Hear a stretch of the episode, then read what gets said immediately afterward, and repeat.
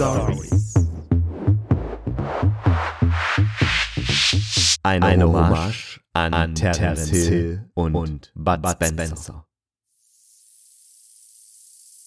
Hey, Terence Hill, siehst du den Hill da hinten? fragte Bud Spencer Terence Hill.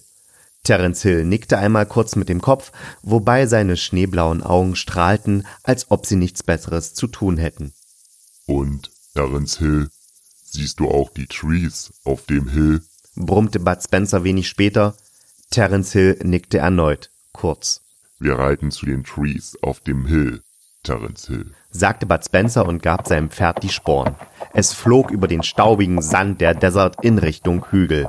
Der Staub, den es dabei aufwirbelte, hätte genügt, um den Staubbedarf eines Staubladens für ein Jahr decken zu können. Terence Hill sah Bud Spencer nach, atmete schwer aus, seine Augen hörten zu strahlen auf und sehr lustlos folgte er seinem Gefährten. Es war an diesem Vormittag bereits das fünfte Mal, dass Bud Spencer hinter einem Tree verschwand. Das störte natürlich die Reise, aber nicht Terence Hill. Terence Hill störte, dass Bud Spencer immer einen Riesenhaufen machte und den musste er, Terence Hill, jedes Mal begutachten.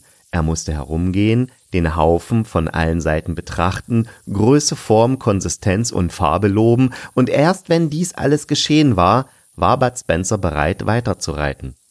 Auf dem Hill angekommen, stieg Bud Spencer vom Pferd und ging hinter einem besonders dicken Tree. Terence Hill zog seinen Hut ins Gesicht und versuchte sich abzulenken. Er dachte an berühmte Frauen, mit denen er gerne Sex haben würde, Einzige Bedingung, sie mussten bereits tot sein. Nach etwa einer Minute hatte Terence Hill drei tote Frauen zusammen: Grace Kelly, Marilyn Monroe und Heinz Rühmann. Er lächelte zufrieden mit sich selbst. Da knackte es hinter dem dicken Tree.